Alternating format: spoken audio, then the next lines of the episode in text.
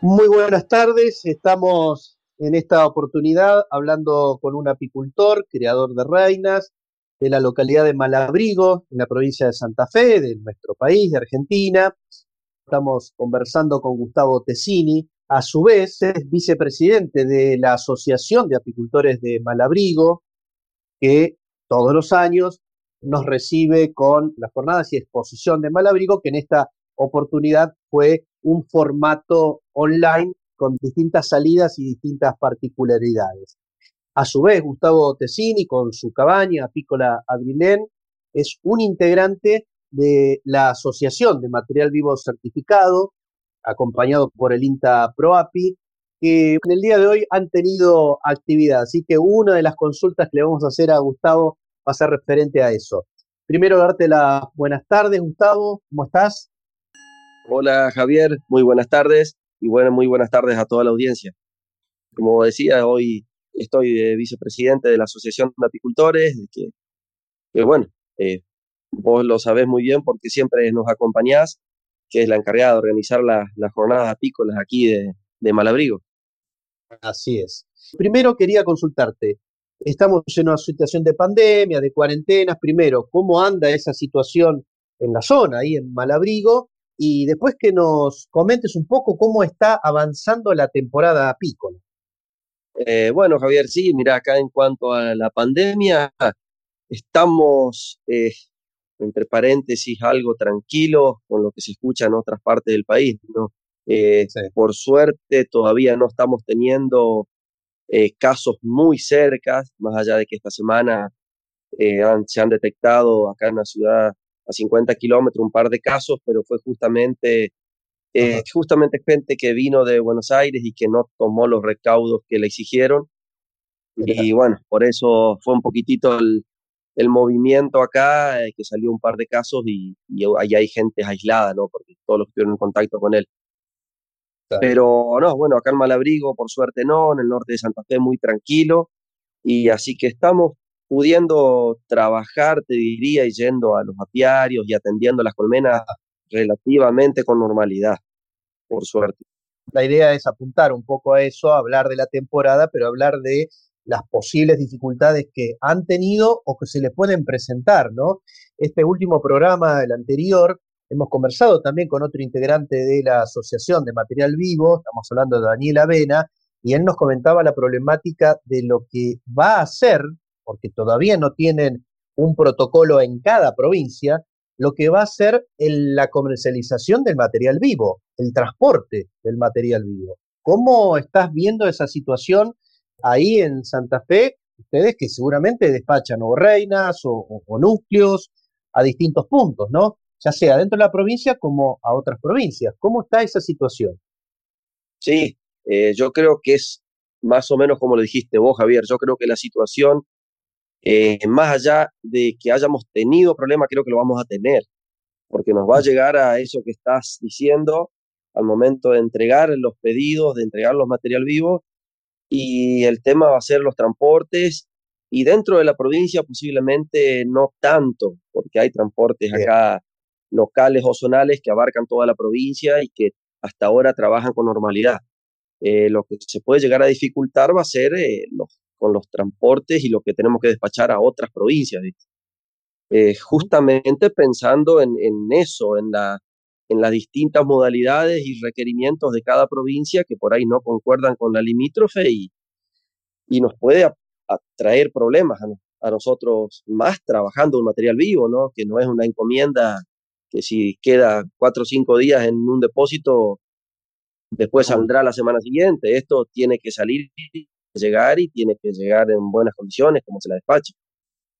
Me imagino, solo me lo imagino, no te lo he consultado antes, que esto habrá sido motivo de discusión en, el taller que ustedes han realizado de, la Asociación de Material Vivo, pero antes de llegar a eso, quería preguntarte qué sabes de la provincia, cómo está trabajando en este sentido, eh, si está adelantándose a los hechos que pueden llegar a acontecer ya dentro de uno o dos meses, como puede ser el caso del material vivo para ustedes, eh, si están trabajando en ese sentido para resolver esta problemática. Sí, sí, Javier, se está tocando el tema, se está hablando. Eh, por suerte la provincia que ahora se está organizando muy bien en cuanto a lo que es agricultura. No sé si escuchaste, pero eh, lo tenemos a, a, Roberto Giudicati ahora como un referente de la apicultura ahí, una persona que viene poniéndose el buzo hace muchos años y la verdad que es una tranquilidad poder tener una persona así eh, apoyándonos, ¿no? Desde el sector.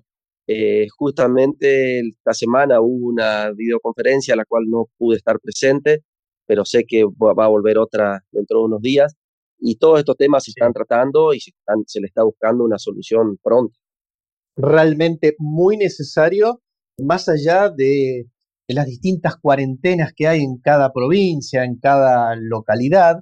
Evidentemente el trabajo del apicultor y del criador, en este caso del traslado de material vivo, es algo que no traería mucha dificultad. El tema es que se requiere de estos benditos protocolos para tener la tranquilidad y la seguridad de que el material uno lo puede trasladar o puede ir a través de, transporte y alguien lo puede recibir sin ningún inconveniente, ¿no? Pero bueno, es, es un tema que está, está obviamente hoy eh, puesto en el tapete volvamos un poco, contanos cómo está la temporada ahí en la zona centro-norte de Santa Fe, cómo avanza la temporada. Eh, muy buena, Javier, muy buena. La verdad que estamos arrancando, ya te diría, una temporada, pues ya los que nos dedicamos sobre todo a material vivo, ya estamos incentivando las colmenas y moviéndolas, eh, pero las colmenas han invernado muy bien. La verdad que hace varios años no se veía así una colmena que arranque, que pase el invierno y que arranque una temporadita con la cantidad de abejas y crías como la estamos teniendo. La verdad que están muy, muy lindas. Eh, estaríamos necesitando agua, sí. Estamos acá en el norte de Santa Fe, bastante seco y con no muchas posibilidades de lluvia muy pronto. Pero no, no, pero igual así todo, el monte arrancó muy bien, eh, las colmenas están lindas. Así que yo creo que pinta que tengamos una temporada bastante, bastante buena. Y en cuanto a lo que significa la temporada del material vivo, ¿cuándo arranca los primeros envíos de o celdas reales o reinas y hasta cuándo, ¿no? Porque normalmente y a través de la asociación ustedes han discutido mucho, trabajado mucho sobre el tema de vender material a fin de temporada o lo que se llama a fin de temporada, que es allá por marzo y abril, te diría también. ¿Cuál es el el rango, cuál es la temporada de la producción de material vivo para tu caso, para Pícola Adrilé. Eh, y sí, nosotros con los envíos normalmente estamos arrancando siempre ahí ya para mediados de septiembre con lo que es celdas y oh. eh, celdas sobre todo ahí en septiembre y después ya los primeros días de octubre todo lo que sea despacho de celdas, de reinas, perdón, y por atrás de lo que sea entrega de núcleos, viste que para colmo venimos con una miel con un precio eh, tentador y la verdad que hay muchísima demanda de material vivo. Y eso va a ser otro de los temas de lo que hablábamos hoy. Una cosa el transporte, otra cosa por ahí cuando teníamos pedido nosotros personalmente, estábamos intentando ya eh, ir agrupando un poco los pedidos y empezar a, a trasladarlos nosotros y a entregarlos en forma segura. Eh, cuando se puede, lógicamente, si no se hace envío por transporte. Pero si no, empezar a llevarlos, esto es algo que justamente le copiamos a, a Daniel Avena, que vos lo nombraste hace un ratito, que lo estuviste en nuestra entrevista, y es una tranquilidad, porque es un gasto que lo tenés que afrontar, pero es la tranquilidad de entregar el, el material vivo en tiempo y forma como debería ser, y en manos del productor. Eh, y esto es algo que nos va a traer consecuencias seguro, más si es a otra provincia, porque el tema de pasar de una provincia a otra, de los requisitos de cuarentena después. Eh, esto, la verdad que estamos trabajando en eso y buscándole una solución medio pronto, porque te imaginas que en esa época es imposible venir a quedarte 15 días encerrado eh, para pasar la cuarentena. Entonces, claro, estamos buscando otro tipo de, otra vuelta y otro tipo de solución por el medio de transportes y con los mismos productores que son nuestros clientes, ¿no? Seguro, lo mismo que nos ha comentado Daniel Avena la semana anterior y, realmente es una preocupación a nivel nacional, ¿no? Más allá de que, bueno, seguramente también habrán, habrán sentido escuchar que en el caso de Buenos Aires y específicamente la Cámara de Apicultores Pampero ha protocolizado el paso de los apicultores y las colmenas para polinización o el trabajo de las colmenas que tienen en La Pampa, esos ejemplos empezaron a surgir hace no más de dos semanas atrás y evidentemente tendrían que ser un modelo a seguir, dadas las pocas dificultades que tendrían los apicultores de trasladar material vivo, no tomar contacto con nadie en particular, salvo dejar en un lugar y para que la otra persona lo reciba, ¿no? Eh, pero bueno, hay que acelerar los tiempos y, ahí seguramente uno choca con las burocracias de, las autoridades y del sistema en sí.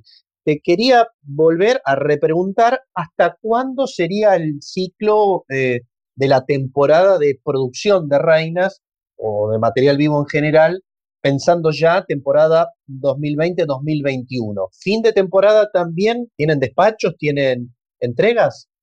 Sí, sí, Javier. Sí, nosotros eh, como eh, arrancamos ahí cuando te decía el mediado de septiembre y después mantenemos una entrega sobre todo lo que es reinas fecundadas eh, hasta marzo, porque ahí estamos teniendo los últimos, las últimas fecundaciones en, en, febrero y de ahí venimos banqueando algo como para todos los pedidos de, de recambio de reina o de reproducción de, de los clientes de fin de temporada. Y sí, es algo que lo venimos manejando también como asociación de criadores, eh, el tema de seguir intentando o seguir realizando, ¿va? Porque en realidad se pudo hacer ya algo de algún tipo de exportación, ¿no? Como asociación de material vivo eh, allá en contrastación. Sí, sí. Eh, ahora vamos a avanzar también en eso, porque bueno, hay mucha gente que quizás eh, esté escuchándote por primera vez y escuche lo que significa una asociación. Vamos a apuntar entonces eh, a eso, pero una sola pregunta me queda. En tu caso, ¿vos no haces trabajo para entregar paquetes de abejas? Sí, también, también, lo que es paquete también. Ah. Ahora hace, un, hace ya unos años que el paquete no se está comercializando tanto. Eh, sí, núcleos y, y, cel, y reinas, perdón. Eh, sí pero paquete es como que se tranquilizó en los pedidos de paquete en este último tiempo. Núcleos sí, se está vendiendo bastante núcleos, reinas también, pero bueno, estamos ah, también ampliando un poco la capacidad de producción porque año a año se viene incrementando un poco más, así que eh, estamos bien abiertos a la producción de, de paquete, lo, lo, hemos hecho y todo, pero simplemente por decisión de los clientes optaron más por reinas o por núcleo.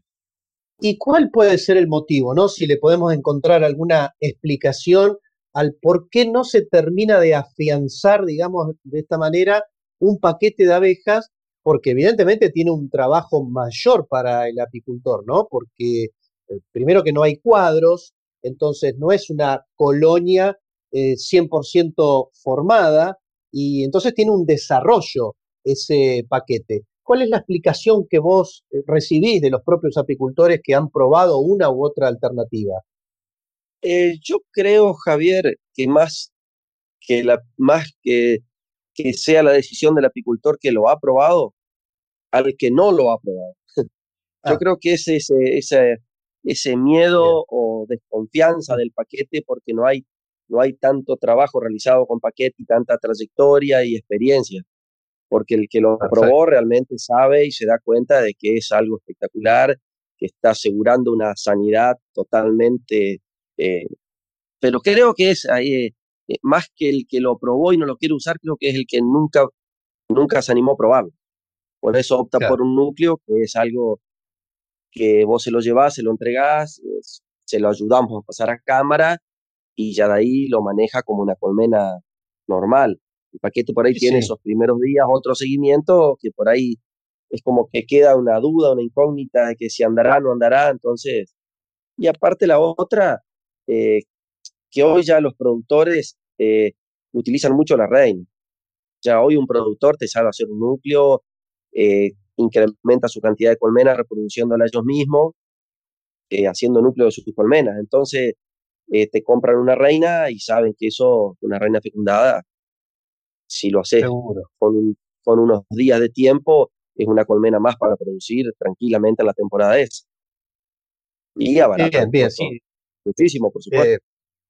obviamente que también viene por una cuestión de, de costos seguramente y además, bueno, los apicultores van avanzando en sus conocimientos, en las experiencias y se van acomodando a lo que más les resulta también, no solo por lo económico, sino por la, oportunidad, por la rapidez, por, por muchas cosas que uno termina balanceando como apicultor.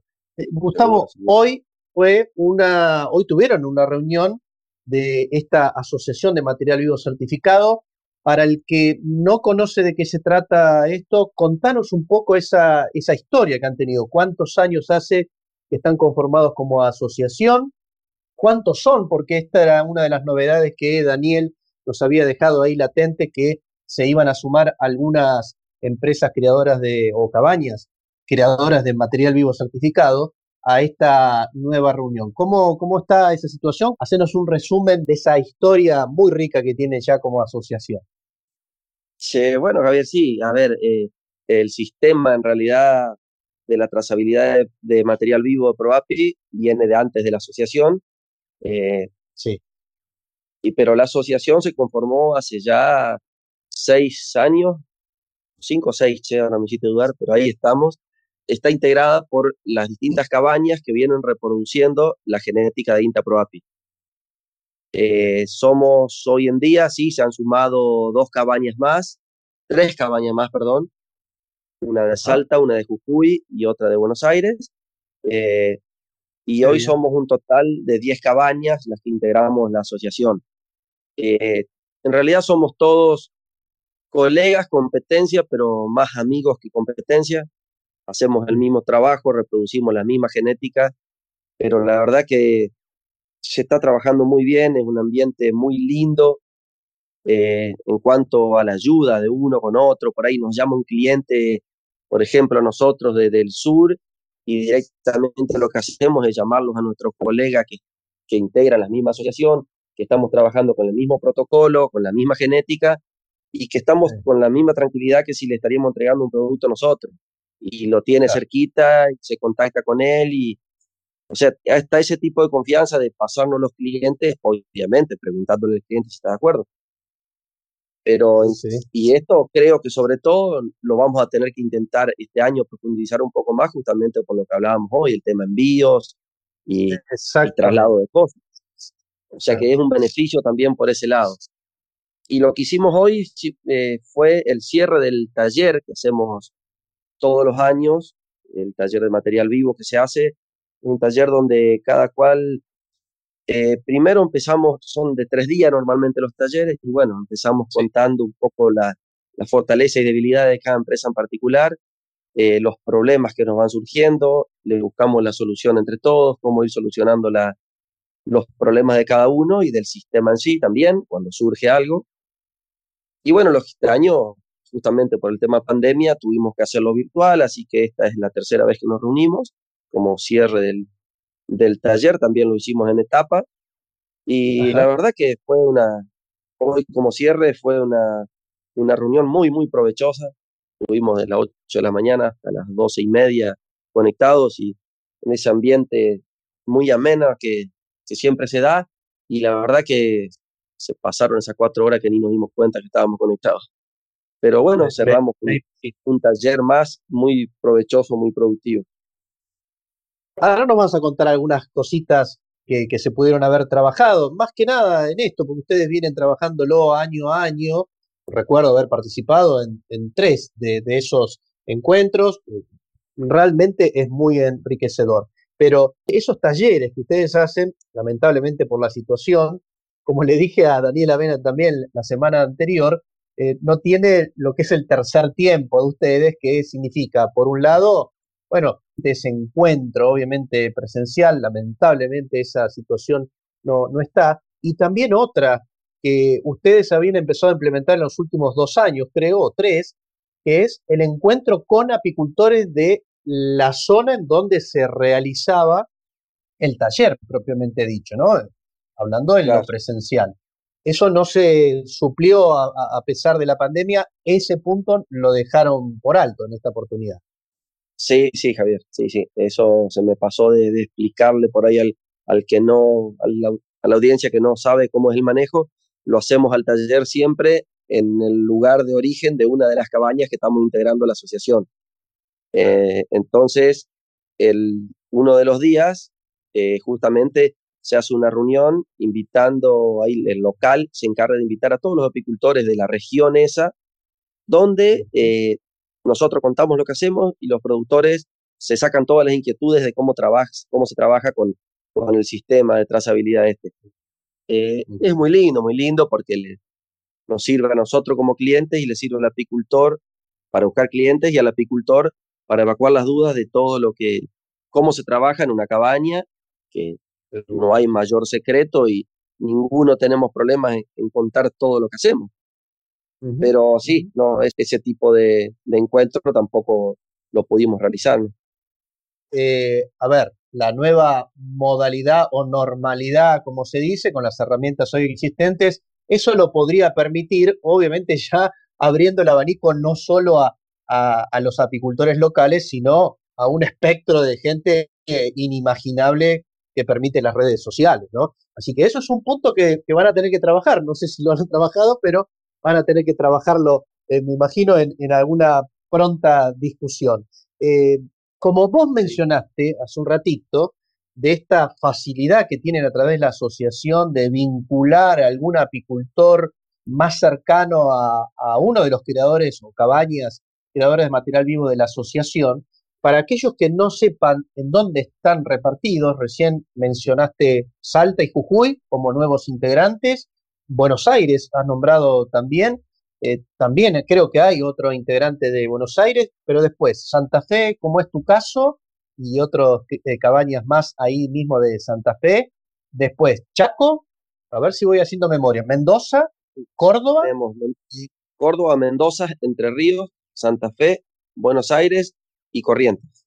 Y Corrientes, perfecto. Bien, para que la gente sepa, bueno, estas posibilidades, ¿no? Eh, si alguien eh, le gusta cómo, no sé, cómo trabajaste vos, pero hay una dificultad de lo que significa el transporte en este momento, en este año tan particular, y es de Córdoba, tiene las posibilidades de, hacer el contacto también con eh, un integrante de la asociación en Córdoba, por ejemplo, para solo dar un dato, ¿no? Aparte que se quede con la tranquilidad del apicultor de que se está trabajando bajo un mismo sistema de trazabilidad, con el mismo protocolo y con la misma genética. O sea que no, no debería haber variables en el producto. Muy claro y, muy interesante ese trabajo, Gustavo. Quiero insistir con el tema de la asociación, más que nada porque uno los recuerda, a ver, el año pasado, habiendo hecho obviamente un, un taller presencial, habiendo trabajado como lo vienen haciendo en estos últimos cinco o seis años, eh, también con mucha presencia institucional en, por ejemplo, para citar algunos ejemplos, la exposición de Maciá del año pasado, donde generalmente la asociación tiene una participación en las dinámicas a campo que se hacen en esa exposición. Recuerdo a Daniela Vena y a Eladia eh, Weber de Maciá, eh, Daniela Vena de Mendoza, haber trabajado en estas dinámicas a campo, pero también han tenido participación en Apimondia en estas últimas dos realizaciones, tengo entendido, por lo menos recuerdo bien la del año pasado en Montreal, ¿no? Ahí estuvo Jorge presente. Contanos esta cuestión de la presencia de ustedes en estos ámbitos y esa dinámica que están empezando a tener y lo que les empieza a abrir la puerta a lo que significa la exportación, más allá que hace dos años atrás han realizado una primera exportación. Contanos ese aspecto, si lo han discutido, cómo está avanzando. Eh, sí, sí, Javier, es así. Estamos tratando de demostrar, presencia como, como institución, como asociación. Eh, y bueno, estamos siempre presentes en la Expo Malabrigo, en la Expo Maciá, como vos lo decías, y en la Expo Azul también eh, va siempre Daniela Avena a representarnos como asociación, parte de su cabaña particular también como asociación. Eh, y la idea es seguir, seguir eh, ampliando el, número de exposiciones en las que podemos estar presentes. En la Expo Maciá ya hace varios años, che, no me acuerdo el número, pero tiene que hacer cinco o seis años por lo menos, que, la asociación es la encargada de, poner los disertantes para la dinámica, como vos lo decías. Eh, también las dos últimas Apimondias estuvimos presentes como asociación, en la de Estambul, Eladia Weber y yo, y en la de Montreal estuvo Jorge Kloss, el marido de Eladia. Eh, y la idea es seguir, seguir participando mientras se pueda, seguir participando. El tema de la exportación es algo que no lo queremos dejar pasar de por alto, tampoco sin enloquecernos, es algo nuevo para nosotros, queremos ir haciendo los pasos firmes a medida que lo vamos haciendo. Y sí, fue hace dos años que hicimos esa exportación a Francia y el año pasado eh, nos quedamos con una, con el, el vuelo alquil reservado y todo para hacer una Italia nos cerró la frontera una semana, una semana antes, ah. porque ya estaba todo, estaba todo definido. Y seguir intentando, intentando este tipo de negocio, ¿no? Es una puerta que ya han logrado abrir y ese ejercicio seguramente los, los envalentona, digamos, como para seguir intentando esa apertura a distintos mercados. Seguramente que atrás de eso significa que hay un Servicio Nacional de Sanidad agroalimentaria que tiene que trabajar en la apertura de mercados, etcétera, ¿no? Hay toda una cuestión de un sistema que no depende solo de ustedes, depende de una relación público-privada para, para, que estas cosas se puedan eh, lograr, ¿no? Evidentemente es así. Continuamos en la conversación con Gustavo Tessini, de Apícola Adrilén, de la localidad de Malabrigo, en la provincia de Santa Fe, eh, hablando de los talleres recuerdo lo evaluado, por lo menos en el taller del año anterior, y también, vale decirlo porque no lo nombramos, los encuentros nacionales de criadores o de cabañas productoras de material vivo que está realizando la cabaña Bover junto con lo que es el Ministerio de Desarrollo Agrario de la provincia de Buenos Aires, en la cual ustedes participan y en gran medida lo hacen. Eh, ahí hubo una oportunidad de escuchar a una profesional del INTA, ahora se me está yendo el apellido, creo que Julia Petinari, en donde estaban evaluando el tema de los costos. Eso es algo que se continúa trabajando, los costos en la producción de material vivo, ¿no? Para, obviamente para saber exactamente dónde están parados las cabañas en cuanto a los valores de cada uno de, los productos, ¿no? De, material vivo. ¿Eso han avanzado en algo? Eh, sí, Javier, sí, en realidad todos los años eh, se trabaja en el tema costos, sobre todo al momento de, tratar de buscar, eh, de arrancar con un parámetro de algún precio específico para el material vivo.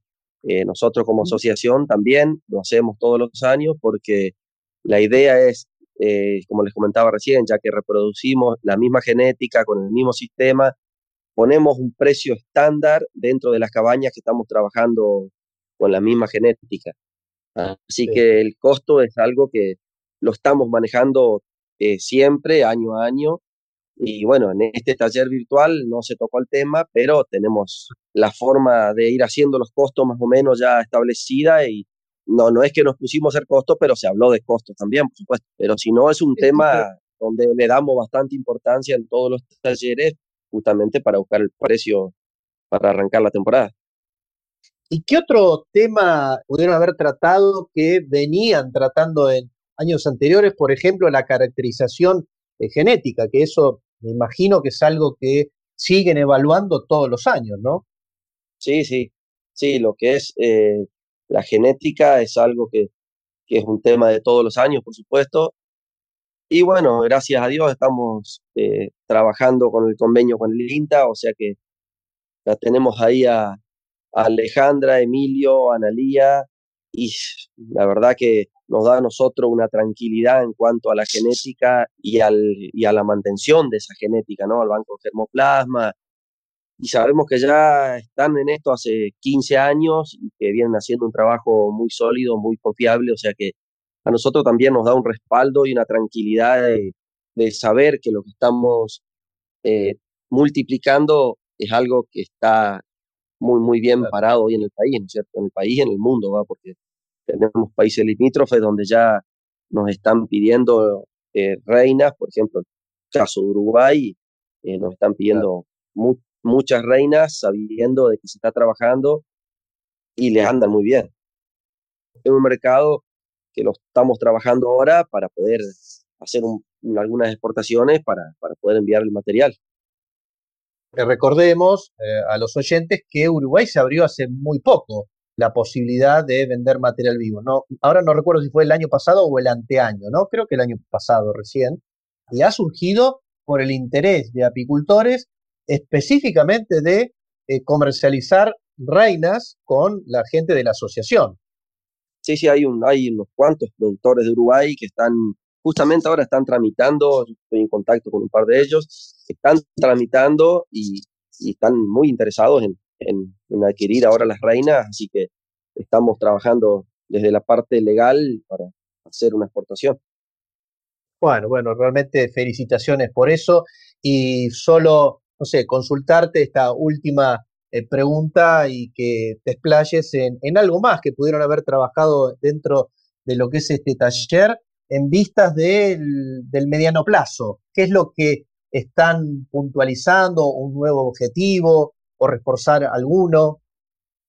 En lo que estuvimos ahora eh, fue con el tema del convenio que firmamos como asociación con el INTA, convenio de, la, de poder usar el logo del INTA y de poder eh, estar representados por la genética. Así que eso es lo que más se trabajó en este último taller y sobre todo hoy. Y también un poco aprovechando lo virtual que nos brindaba la posibilidad, hablando justamente del tema genético y, de, y del manejo que vienen realizando de la genética. Así que aprovechamos esos temas más que todo ahora, aparte de los primeros que, bueno, fue el tema costo y todo eso. Y bueno, estamos como asociación también queriendo fortalecernos en ese tema que hablábamos hoy, del, de ayudarnos unos a otros en cuanto a la entrega de producto y todo eso con esto de la pandemia creo que va a ser un tema que nos va, mm. nos va a complicar un poquitito la entrega, así que esa es la idea, poder repartir clientes y, poder ayudarnos entre nosotros a, a entregar los productos en tiempo y forma. Muy bien, porque evidentemente ese es el objetivo primario de una asociación, el ayudarse mutuamente, más allá de ir adquiriendo experiencias global como grupo a través de las experiencias particulares que entre todos ustedes suman mucho porque la tienen y se sinergian en ese sentido. Gracias, Gustavo. Acabamos de conversar entonces con Gustavo Tessini, vicepresidente de la Asociación de Apicultores de Malabrigo e integrante de la Asociación de Material Vivo Certificado. Te agradecemos mucho, como siempre, tu predisposición, Gustavo, para hablar en los micrófonos de Campo de Abejas. Gracias. No, por favor, Javier, gracias a ustedes. Eh, la verdad que lo nuestro lo podemos intentar hacer de la mejor manera posible, pero sin los medios de comunicación y sin poder contarle a, los apicultores y a los clientes eh, de la forma en que se lo hace, sin los medios como ustedes, eh, por ahí nos cuesta mucho y hasta se nos hace imposible. Así que los agradecidos somos nosotros. Gracias. Hasta un próximo encuentro. Gracias. Hasta luego.